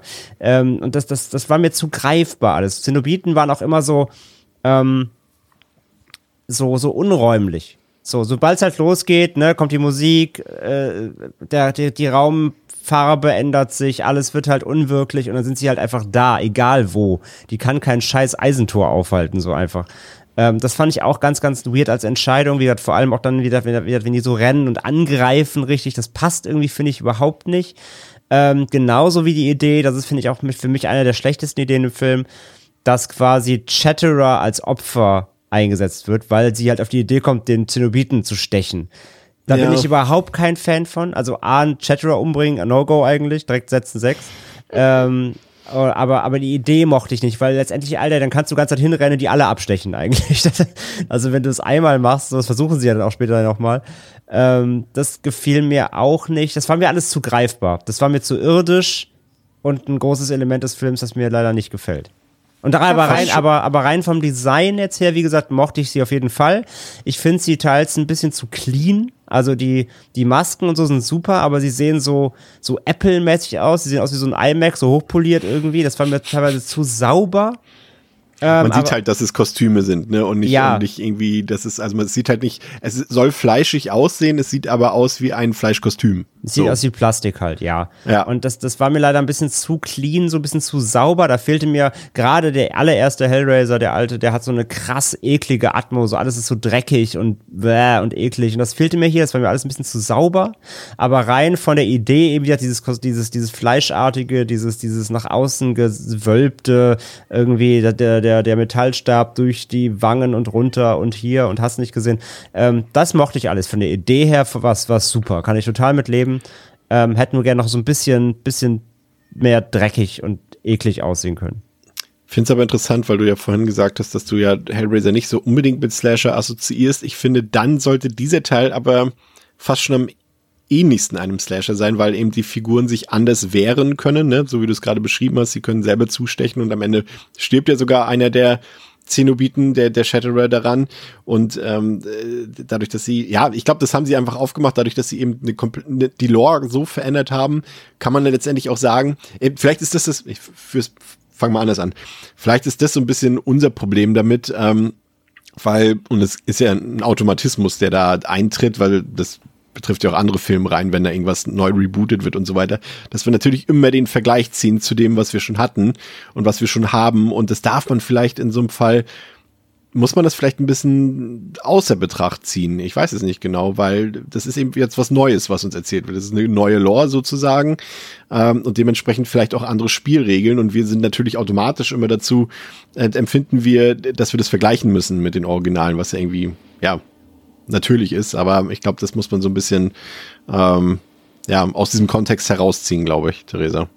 Ja, ich stimme da so semi zu. Prinzipiell ja, aber in dem Fall würde ich halt schon auch sagen, dass so wie die Zenobiten mir äh, präsentiert werden, ich eben auch nicht das Gefühl habe, dass das irdische Wesen sind. Und ich fand das mit dem, dass sie da von diesem von diesem kleinen Türchen da aufgehalten werden konnten, da dachte ich auch echt, ich sehe nicht richtig. Das war wirklich so ein Moment, wo ich mich richtig aufgeregt habe im Film, obwohl ich ihn ja eigentlich bisher da sehr geschätzt habe, wo ich so dachte so, okay, die können doch sonst überall auftauchen. Warum, warum schafft sie es jetzt nicht in dieses Haus reinzukommen? Das kann doch irgendwie nicht wahr sein. Und ähm, sie werden mir halt nicht als Wesen präsentiert, die sich irgendwie von, die sich so einfach austricksen lassen. Also ich finde halt eben sowohl von dem Körperlichen sind sie ja irgendwie sowas für mich gefühlt Fluides zwischen den Welten, aber auch von der Intelligenz her habe ich das Gefühl, da müsste doch irgendwie mehr drin sein. Also, weil für mich ist es halt eben nicht so ein, ja, Slasher-Killer ohne Hirn gefühlt, ohne Charakter. Der kann von mir aus auch mal an der Tür stehen bleiben und weiß nicht, wie er sie aufbekommt, aber es passt, finde ich, nicht zu dem, wie mir diese Figuren vermittelt werden. Auch unabhängig jetzt vom ersten Teil, finde ich. Pascal, was sagst du dazu? Mm, Ja, wie eben ja eigentlich schon gesagt, also das äh, ist halt für mich auch einer der Punkte gewesen, die mir weniger gut gefallen haben. Halt einerseits genau das, was André und auch eben auch Theresa meinte, halt, dass man jetzt die Zenobiten in dieser ja, ähm, greifbareren Form hat und dass sie halt mehr wie, sagen wir mal, traditionelle Filmmonster funktionieren. Für mich ist es auch so. Das sind halt einfach, die haben offensichtlich Regeln, an die sie sich halten, die haben Spielregeln. Ich hab, fand, das hat auch mal schön gepasst. Irgendwie auch so die Idee des Würfels ja halt auch so als Puzzle und das ist alles äh, so so ein schönes Metakonzept, das sich dann halt von Zenobit äh, bis zum Objekt dann irgendwie gut durchgezogen hat und ja, jetzt wird das, finde ich, für so ein bisschen äh, konventionellen Horror und wird das halt so ein bisschen geopfert, was mir halt, ja, wie gesagt, nicht so gut gefallen hat, aber trotzdem haben dann in vielen Momenten halt, gerade auch Hellpriest, halt für mich dann trotzdem die Zenobiten-Momente, also oder auch die Gänsehaut dann ausgelöst, die ich gesucht habe. Würde mir nur wundern, wenn man jetzt halt ähm, hier, sag ich mal, weitergeht und da noch mehr draus macht, dass man den vielleicht wieder ein bisschen, dass man darauf vielleicht ein bisschen verzichtet, die jetzt dann halt wirklich da quasi so auf die, äh, in die Weltlichkeit zu spawnen, damit sie dann da, ähm, wie wir gesagt haben, rumrennen und oder gefangen werden können und ja, das, das brauche ich nicht. Ähm, nochmal auf das, was André von gesagt hat, zurückzukommen, gerade das Thema Schmerz und Erlösung, was ja eben meine elementare Rolle darin gespielt hat, das kam mir tatsächlich auch ein bisschen zu kurz irgendwie. Also ich hatte das Gefühl, dass sie da einen richtigen Ansatz haben, weil ähm, wenn ich es richtig verstanden habe, ist, ist, ist Void ist ja ein, ein reicher Dude, ne? Also ihm gehört ja auch mhm. da diese Menschen und so weiter und mhm. dass die reichen Leute um ihn herum das ganze Jahr freiwillig machen wollten, so ein bisschen. Das habe ich so verstanden, so fast so ein bisschen Martyrs-Style irgendwie, ne? Das, weil sie immer die nächste Stufe quasi erreichen wollten, indem irgendwie andere Leute geopfert werden und äh, sich dann einfach so ein bisschen verkalkuliert haben irgendwie. Und das fand ich prinzipiell vom Ansatz, wenn ich es richtig verstanden habe, was ich hoffe, äh, eigentlich ganz gut. Aber es wird dann irgendwie zu lange vergessen und kommt dann erst wieder. Und das betrifft ja irgendwie gefühlt nur Void im ganzen Film, als er dann später diese diese äh, Apparatur von seinem Körper loswerden will. Erst da kommt das ja auch wieder so richtig auf. Von daher, äh, Pascal, würde ich auch sagen, dass das das ist schade, ne? Weil ich fand den Ansatz eigentlich gar nicht verkehrt, aber es wird zu lange vergessen im Film. Ja, ähm, das ist halt dann auch das, wo ich dann auch so ein bisschen bei der Logik äh, schwimme. Wenn es dann halt um dieses ganze Konzept geht von äh, so und so viele Leute halt irgendwie opfern, dann bekommst du eine Belohnung und ich habe am Ende nicht wirklich gecheckt, warum Void diese Apparatur hatte. Ich fand's glaube ich einfach, dass also die Idee von dieses äh, also warum er es hatte, ich glaube, das war sein Geschenk. Nur er, das Geschenk kann halt auch mal scheiße sein, um es mal so zu sagen. Ja, okay. Und das ich wusste glaub, er zu dem Zeitpunkt noch nicht. Okay, das hat ja, mich halt es ist, gena ist genau so. Das war seine Belohnung dafür, dass er so viele Opfer gebracht hat. Und äh, er wollte halt quasi, also sein Wunsch war, und da, da, da kommen wir ein bisschen dem Original so nahe, sein Wunsch war es eben, die auch irgendwie die nächste Grenzerfahrung zu erfahren, ja. die nächste höhere Ebene mhm. des Empfindens. Und dann haben sie ihm das Ding eingesetzt, das ihm permanent Schmerzen bereitet, weil seine, weil seine, ähm, weil seine, weil seine die Nerven. Nervenenden halt ganze Zeit im Kreis dreht. Genau, das war seine Belohnung, ja, so ist es. Rex to the riches. ja, ja, ist äh blöd, wenn die Zenobiten nicht verstehen, dass nicht jeder auf BDSM steht. Die Zenobiten haben eine andere, äh, eine andere Einschätzung von Belohnung, ja. Ja, okay, ja, das ist dann natürlich eigentlich schon wieder recht amüsant, ja. Ich mochte es bei der ähm, Serena, ja, Serena ist richtig. Ja. Ähm, da finde ich, ist aber nochmal so diese Idee ganz gut, äh, weil sie war ja eh schon am Sterben zu diesem Zeitpunkt und äh, ist dann jetzt halt trotzdem nochmal quasi, äh, sagen wir mal, einem äh, schlimmeren Schicksal ausgeliefert worden, einfach nur durch diesen ähm, Fehler, der denen da gelungen ist. Und da wird dann, finde ich, nochmal das Konzept von, das ist halt, wenn du dem halt ausgeliefert bist, äh, quasi ewiger Schmerz, ewige Höllenqualen, dass das ein schlimmeres Schicksal als äh, schlichtweg der Tod ist, wird da, finde ich, nochmal ganz gut aufgegriffen. Das fand ich eigentlich eine ziemlich coole Szene. Ich fand noch ein paar Kleinigkeiten ähm, ganz interessant, wenn man mal so ein bisschen Auge drauf hat, äh, vielleicht auch dann erst im Rewatch. Ähm, zum Beispiel in der Szene, in der Matt dann auf der öffentlichen Toilette ist, als er dann auch äh, verschwindet, da sieht man im Hintergrund ähm, an die Wand gemalt so kleine Blair Witch-Figuren und lustigerweise das Autogramm von Tony Todd. Also das ist einfach mit Edding hinten an die Wand gemalt. Ähm, und auch so Sachen, wenn ähm, sie dort in den Unterlagen von Void recherchieren oder da sie durchforsten, da sieht man halt so allerhand Zeichnungen von Zenobiten, auch teilweise von Zenobitenformen, die in Hellbound Heart äh, vorkommen, aber in noch keinem Film bisher dargestellt wurden. Ähm, kommen ja vielleicht noch irgendwann. Ähm, kann man so ein bisschen ein paar Sachen entdecken. Aber generell äh, ist das natürlich, wir sind jetzt schon ein bisschen sehr kritisch unterwegs, würde ich sagen. Ich glaube, so kritisch meinen wir es vielleicht gar nicht, weil, und das ist vielleicht dann wieder der, äh, der Punkt, der für unsere Bewertung dann wieder eine Rolle spielt, weil wir eben den Film dann doch vergleichen mit den anderen Filmen, die wir kennen. Ähm, bewegen wir uns zumindest, wenn wir äh, alles, was vielleicht nach Teil 3 kam, hier dann doch mal wieder Pascal auf so einem Level, was Figurenzeichnung, was Schauspiel angeht, was, was, was die, was das Storytelling angeht, einfach so, was, einfach das Geschichten erzählen und einfach das Feeling, das Look and Feeling, das ist doch viel, viel besser als all das, was wir die letzten Jahre aus diesem Franchise gesehen haben. Und das äh, muss man vielleicht auch mal anrechnen. Das ist für die Leute, die eben die anderen Filme nicht kennen, vielleicht dann gar nicht so besonders. Aber ich glaube, für wir, für uns, äh, die wir uns da schon stundenlang durchgequält haben, teilweise, äh, ist das doch trotzdem hier fast eine Offenbarung auf einem gewissen Level.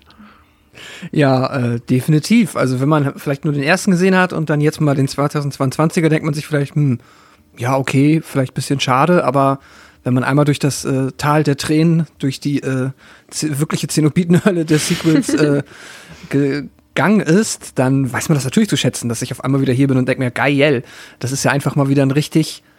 Also es reicht mir schon, dass ich das Gefühl habe, dass sich da Menschen mit Liebe zum Franchise hingesetzt haben und versucht haben, das Beste rauszuholen, was sie aus den Produktionsmitteln rausholen können. Und das ähm, ist ja schon erstmal viel mehr als äh, was uns ein ja, keine Ahnung, Revelations jetzt im Worst Case halt irgendwie geliefert hat. Mit Sicherheit hat sich da auch jemand Mühe gegeben, aber halt, mhm. das war ja nie als, ja, da, da war, das war ja nie von oben irgendwie als Produkt, das äh, Menschen unterhalten soll, gedacht. Und das habe ich immer wieder das Gefühl. Und dann kann man sich auch darauf einlassen. Deswegen ist dann nicht gleich alles perfekt und mir gefällt nicht alles, aber ich habe das Gefühl, dass ich in einem, ja, richtig gewollten Film unterwegs bin, wenn ich den gucke. Das heißt, ähm, da habe ich dann auch gar nicht von Anfang an so eine Defensivhaltung nach den ersten fünf Minuten, wenn ich sehe, okay, ihr habt es eh nicht ernst gemeint, so, dann brauchen wir den Scheiß auch nicht angucken, aber ich mache es jetzt halt für den Podcast. Aber hier habe ich dann wirklich halt, äh, ja, Spaß daran und freue mich, dass äh, das, ja, jetzt wieder die Liebe bekommen hat, ähm, die es halt so oft nicht bekommen hat, wo es halt einfach nur rausgerotzt wurde, weil müssen wir jetzt halt machen. Es ist, André, äh, Pascal hat es eben schon angedeutet, wirklich äh, es ist fast schon erstaunlich, Hellraiser mal wieder als hochwertige Produktion zu sehen, endlich mal wieder äh, budgetiert. Es sieht filmisch aus. Ähm, aber gleichzeitig ähm, fand ich, jetzt bin ich schon wieder am Kritisieren, ähm, gleichzeitig, also hätte es für Hellraiser-Verhältnisse fast schon ein bisschen rougher aussehen können. Das hat, du hast vorhin schon gesagt, die Zenobiten sehen ein bisschen clean aus und ich finde auch, also sauber und rein. Ähm, und ich habe hier auch das Gefühl gehabt, dass es fast so ein und das kommt ja vielleicht auch gar nicht von ungefähr, wenn wir bedenken, dass der Film ja äh, auf Streaming-Diensten erschienen ist und nicht im Kino. Es hat einen Streaming-Look für mich. Also es ist dann doch irgendwie ein bisschen glatt gebügelt.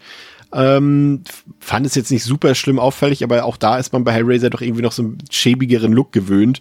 Und da fand ich das jetzt auch ein bisschen glatt. Fast so glatt wie die Zenobiten. Ja, insgesamt auf jeden Fall. Also das passt sich dann auch schon da den, den Designs und so an. Wie gesagt, der ganze Film ist ja clean insgesamt. Also das betrifft alles. Selbst die, selbst die Gore-Szenen sind clean auf ihre Art. Also ähm, das ist alles so, so, das ist schön inszeniert, wie Pascal sagt, da hat sich jemand Gedanken gemacht, das ist alles gut ausgestattet und so. Da gibt's eigentlich, per se gibt's da nichts dran zu meckern aber doch. weil, weil, ich es halt einfach gern anders hätte, weil ich es gern ein bisschen mehr, eben ein bisschen ungeschliffener hätte. So absichtlich ungeschliffen. Es ist einfach mir ein bisschen alles zu, zu schön, zu, zu in Szene gesetzt, zu perfektionistisch fast, kann man fast sagen, was natürlich äh, vielleicht auch einfach ähm, der Ansatz von Bruckner war, wie er es auch drehen wollte und so. Das ist ja auch alles komplett fein. Ähm, ah ja, aber ich, ich, ich brauche meinen Hellraiser irgendwie so ein bisschen, bisschen organischer, ja. ein bisschen dreckiger. Dann guck doch einfach nochmal die Teile 5 bis 10. Ja, fünf gucke ich jeden Tag wieder, aber der Rest dann nicht. Ähm, nee, aber wie gesagt, es ist, es ist, es ist halt Meckern auf hohem Niveau, weil es ist, wie gesagt, es ist natürlich rein inszenatorisch und optisch und so weiter, ist es einfach der beste Teil seit 20 Jahren, da müssen wir gar nicht drüber sprechen. Ähm, ja, es hätte nur in, seiner, in seinem Perfektionismus, wie gesagt, für mich so ein bisschen, ein bisschen gewollt ungeschliffener sein dürfen, um dieses, dieses, ja, dieses, dieses Garstige da drin irgendwie ein bisschen mehr rausstechen zu lassen.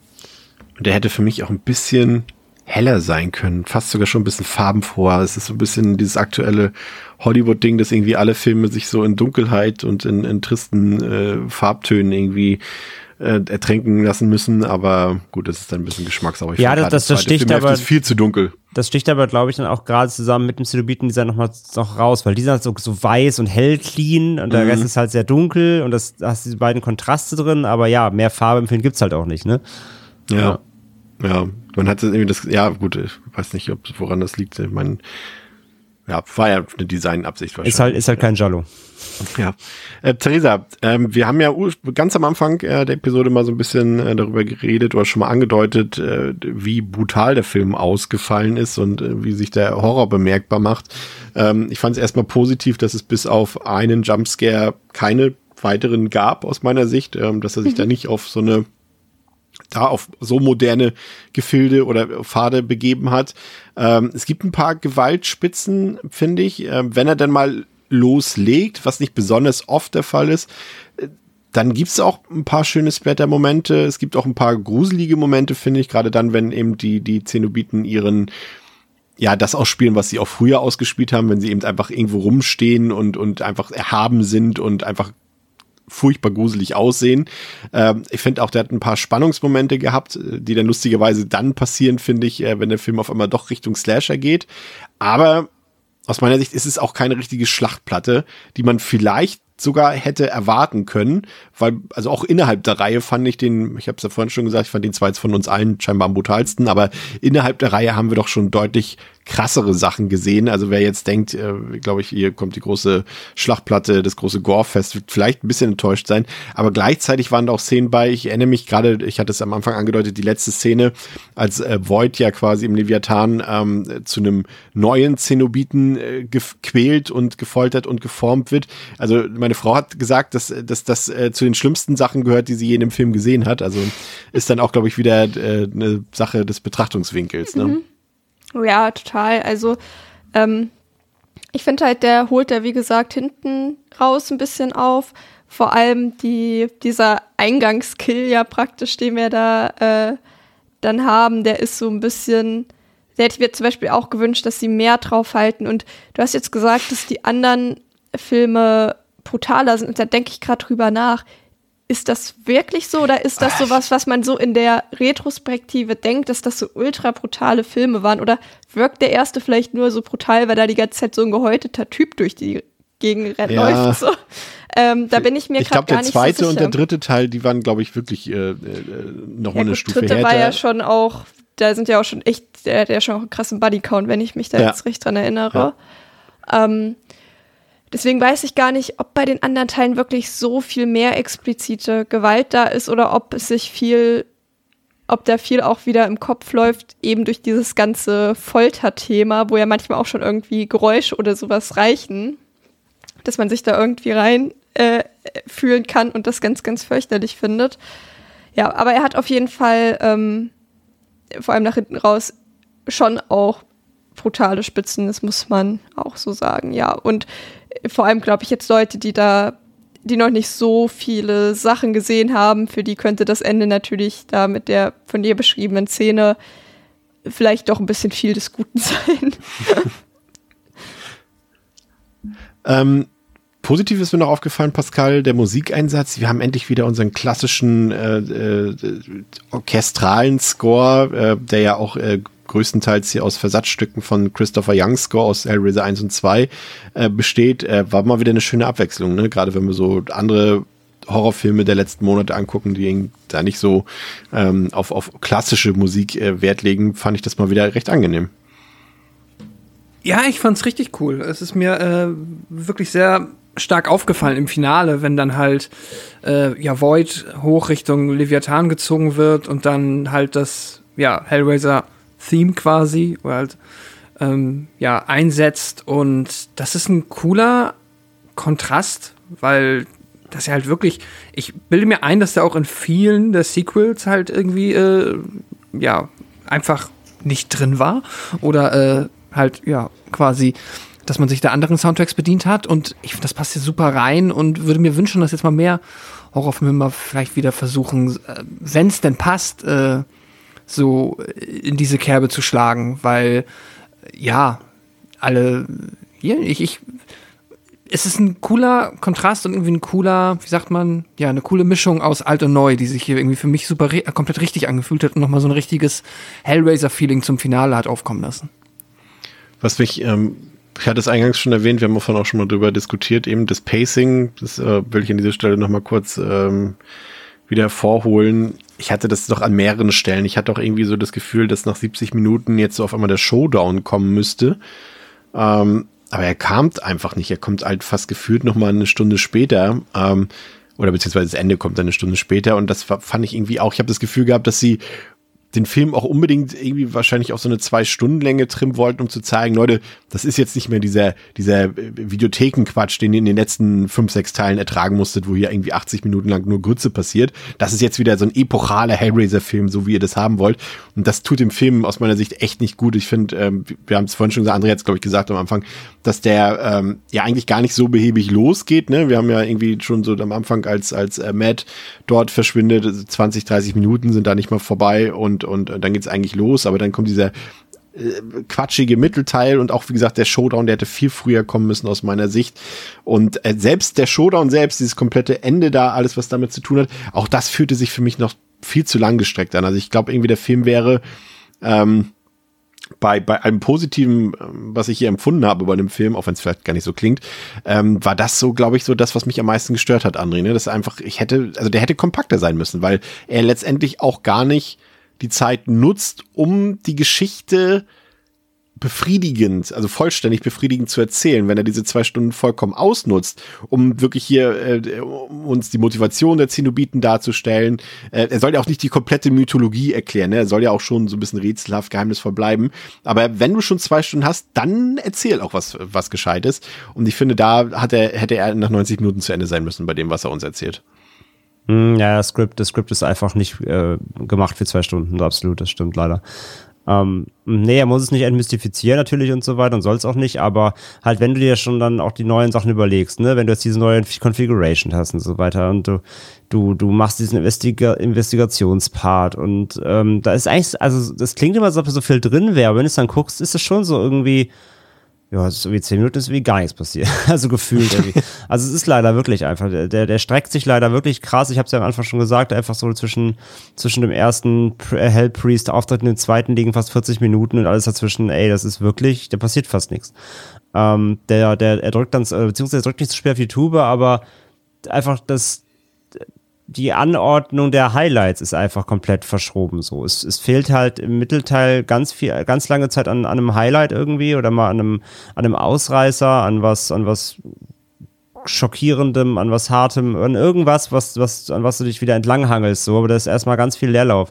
Und ja, wie gesagt, die Figuren sind für mich halt dann eben nicht stark genug und stark genug geschrieben, um das irgendwie auffangen zu können. Da fehlt es einfach komplett an Dynamik. Ähm, und ja, wie gesagt, an der, an der reinen Story-Ebene, die ist, wenn du rund, wenn es runter, also sie, sie, sie ist sehr, sehr komplex erzählt, aber eigentlich ist sie sehr simpel. Das hast du ganz am Anfang ja. schon gesagt. Das ist es halt.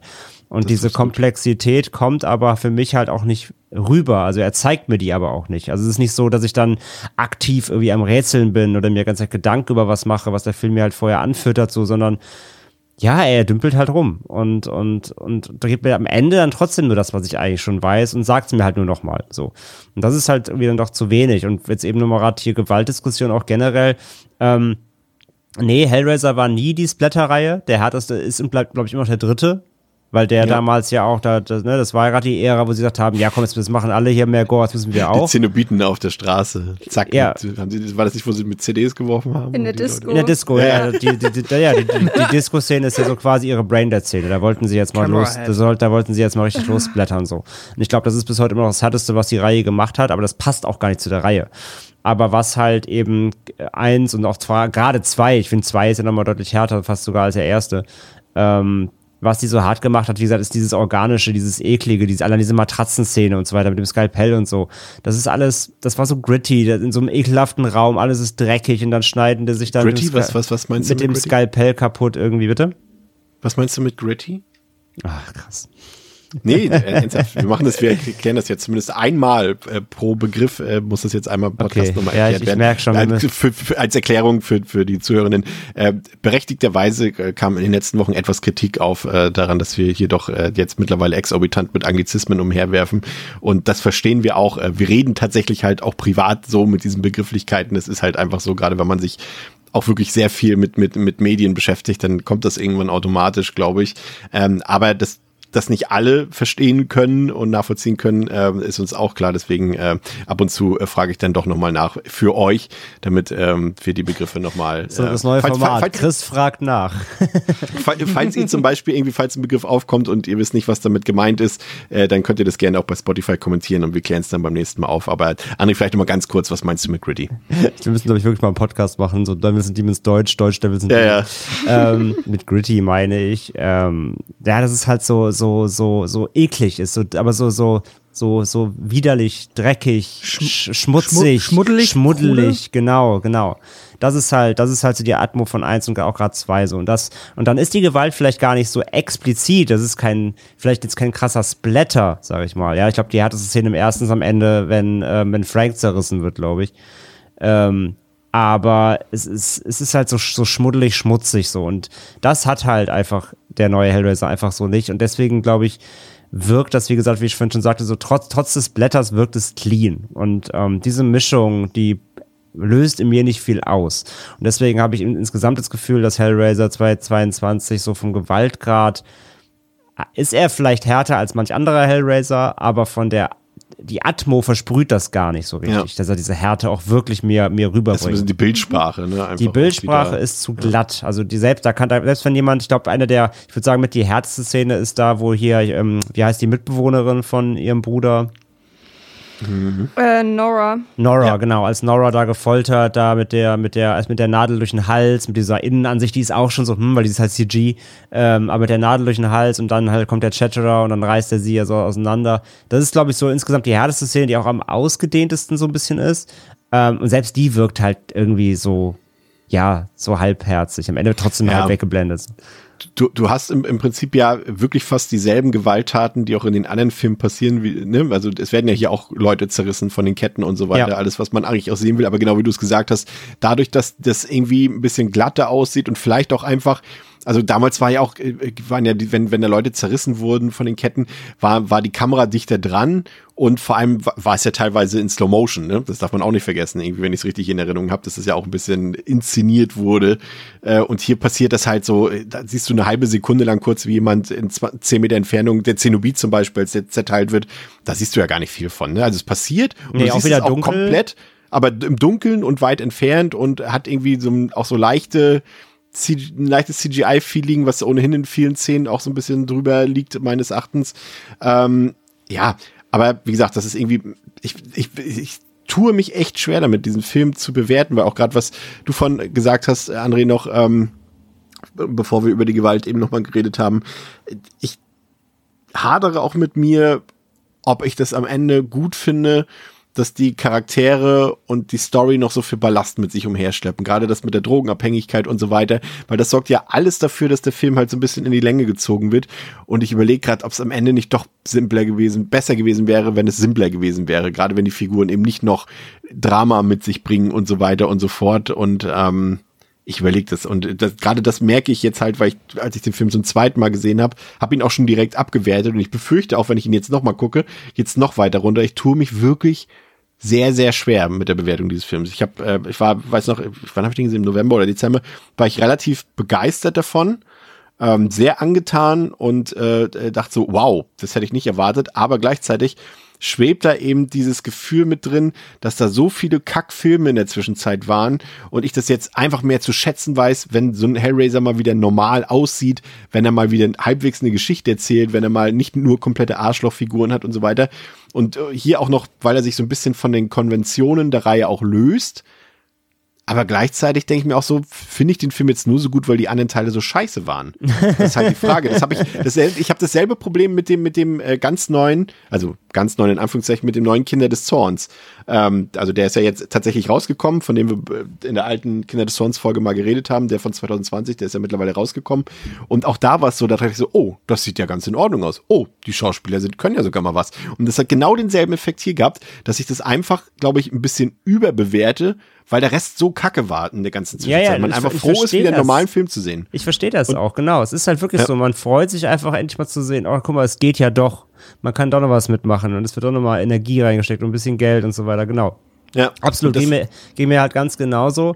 Aber halt, wenn man das ganz sub, äh, sub, möglichst, möglichst dann, also in seiner Subjektivität dann objektiv betrachtet, ähm, muss man halt leider auch dann doch ein paar Fehler zugestehen, die man vielleicht ja. in dieser Euphorie dann gerne mal am Anfang sehr weg, weg, weggeredet hat. Ja. Ich also möchte gerne an der. Warte, warte kurz, warte, warte, warte, warte kurz. Ich, ich, das war eigentlich äh, mein Ansatz zum Fazit schon. Das bringe ich den direkt noch gleich zu Ende, dann kannst du direkt übernehmen, ja. Theresa. Ähm, ähm, und, und, und deswegen fällt mir die Bewertung schwer. Ich bin immer noch bei einer dreieinhalb von fünf, aber während ich das sage, fühle ich schon, dass das vielleicht ein bisschen zu viel ist. Das ist eben noch so ein bisschen meine Euphorie äh, und eigentlich gleichzeitig auch die Hoffnung, dass das Franchise vielleicht jetzt sogar auf diesem Niveau noch weitergeführt wird. Dass ich, ich würde davon auch gerne noch mehr sehen von dieser neuen Hellraiser-Welt, wenn man auch die Schwächen noch so ein bisschen austariert vielleicht. Ähm, und irgendwie ah, ich habe tatsächlich im November geschrieben, dass das vielleicht sogar mein liebster Hellraiser-Teil sein könnte. Und das würde ich jetzt schon nach dem zweiten Mal auf keinen Fall mehr unterstreichen. Aber ich glaube, man ist auf der sicheren Seite, wenn man sagt, dass das der beste Teil nach der ursprünglichen Trilogie ist. Da ist man sich, glaube ich, kann man sich, glaube ich, darauf verständigen, ich zumindest. Ähm, wo er im Endeffekt landet, muss ich vielleicht noch, ich muss ihn vielleicht noch ein, zwei Mal sehen, um das am Ende einschätzen zu können. Aber ich fand ihn schon gut und ich habe ihn auch gerne geguckt, aber ich habe halt einfach gemerkt, dass es schon nachlässt beim zweiten Mal so ein bisschen. Deswegen, ich bleibe aber erstmal noch bei nach unten hin knappen dreieinhalb von fünf. Theresa, dir gehört jetzt äh, alle Zeit der Welt.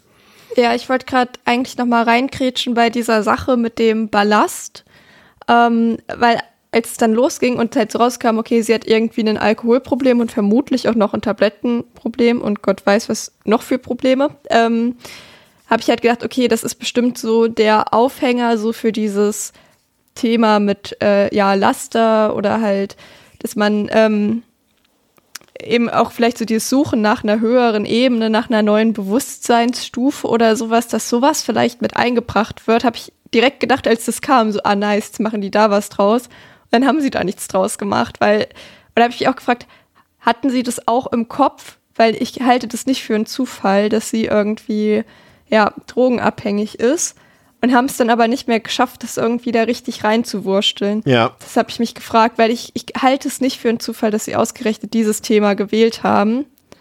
Ja. Das, das noch so ein Gedanke von mir dazu. Und ja, mein Fazit. Ähm, ich finde den Film auch gut.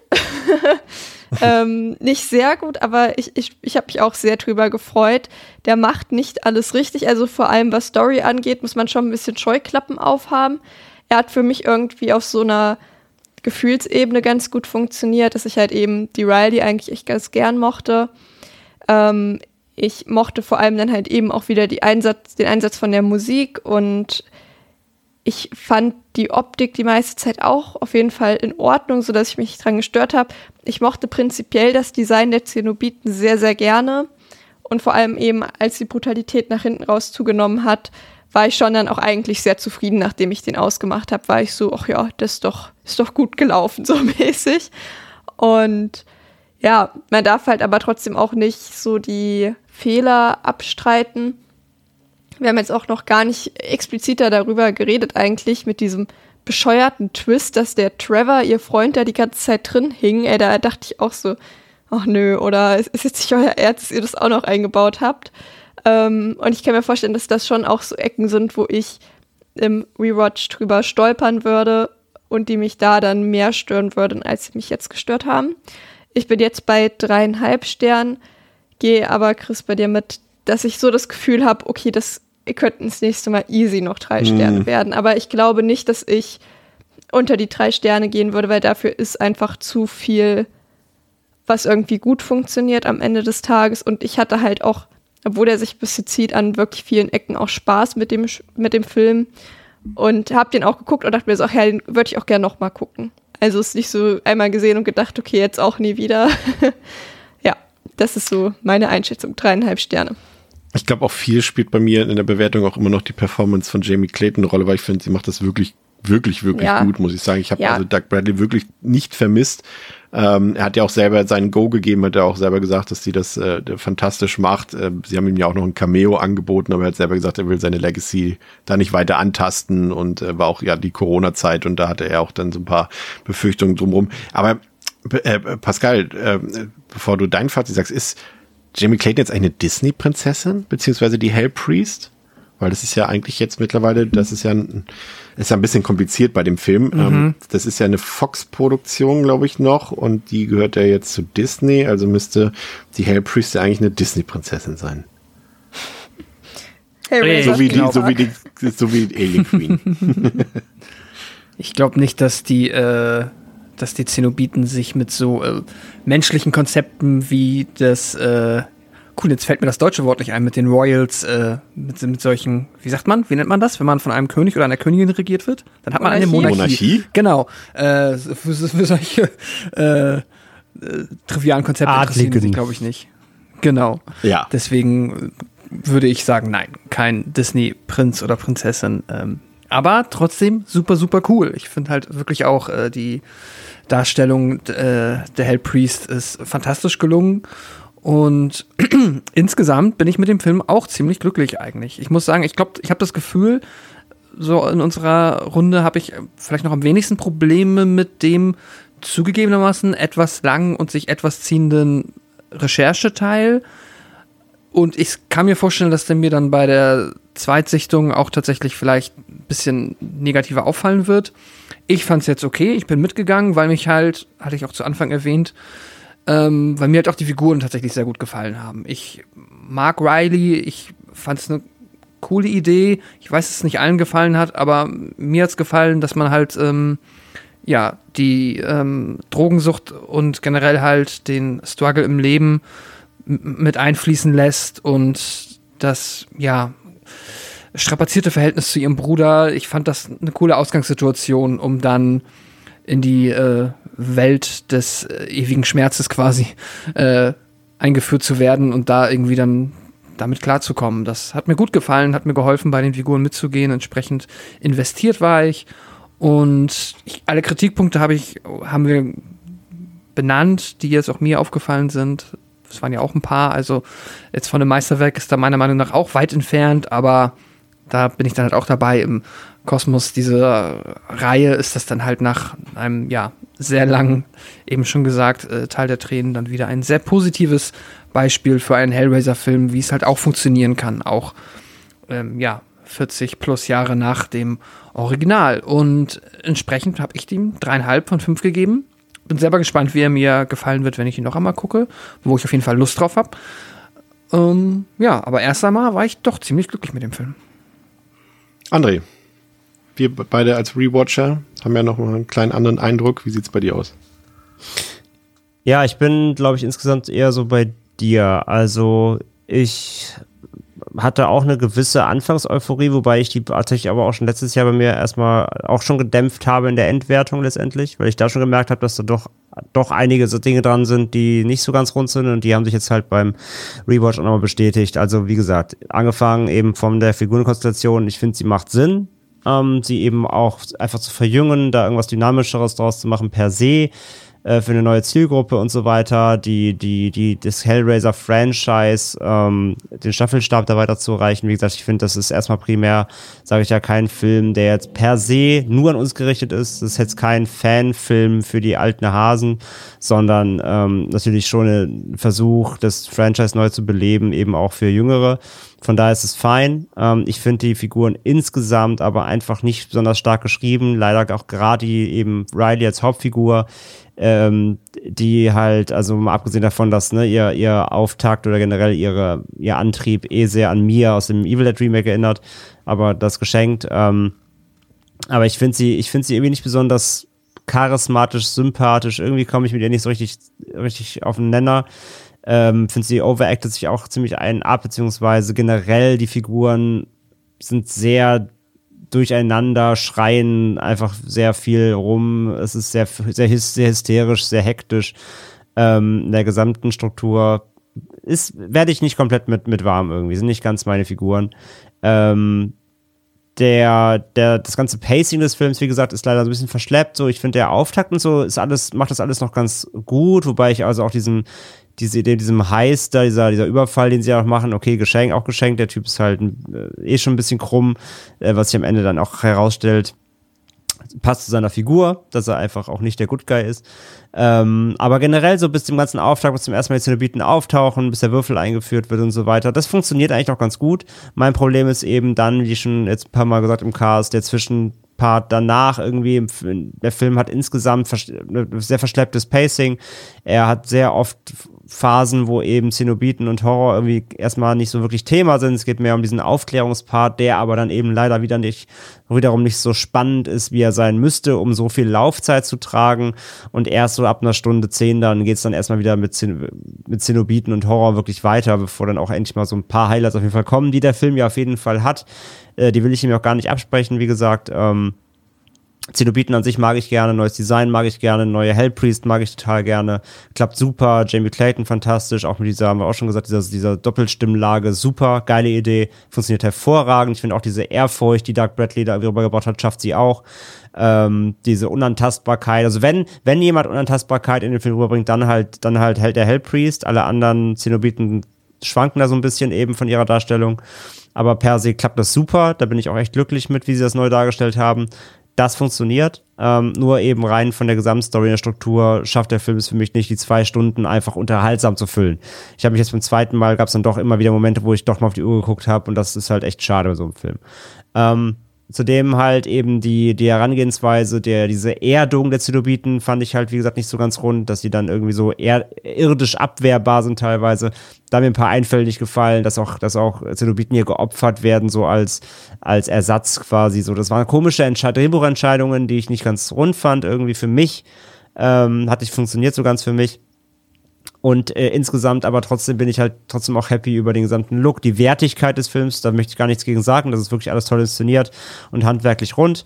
Ähm, wie gesagt, nur rein Geschmacksfrage, er hat für mich eigentlich trotzdem halt gerne trotz seiner Wertigkeit und seiner, dass man sieht, dass, das, dass da Geld reingeflossen ist und so weiter, hätten sie es trotzdem für mich gerne gewollt, halt dreckiger und düsterer machen können. Noch ein bisschen düsterer, nicht im Sinne von, wir haben kein Licht im Film, sondern düsterer im Sinne von ähm, einfach, einfach wirklich äh, schmutziger und, und ähm, schleimiger und ja, einfach, einfach nahbarer, was das angeht ist er mir ein bisschen zu clean. Das ist so rein vom Look her das Ding. Ähm, und ja, insgesamt einfach. Es ist ein Film, bei dem ich auch echt so auf, auf Messers Schneide stehe, was die Wertung angeht. Ich bin froh, dass es den gibt. Ich bin froh, dass sie das nochmal angefasst haben, auch mit der Energie dahinter, mit dem Aufwand. Ähm, ist, wie gesagt, zweifelsohne der beste Film des Franchise letzten 20 Jahre. Das, das steht völlig außer Frage. Ist im Grunde nach fünf der beste bisher safe. Ähm, ist aber für mich auch noch vor, wahrscheinlich sogar vor vier Minimum, vielleicht sogar vor drei. Den bin ich, mag ich ja auch nicht so gerne.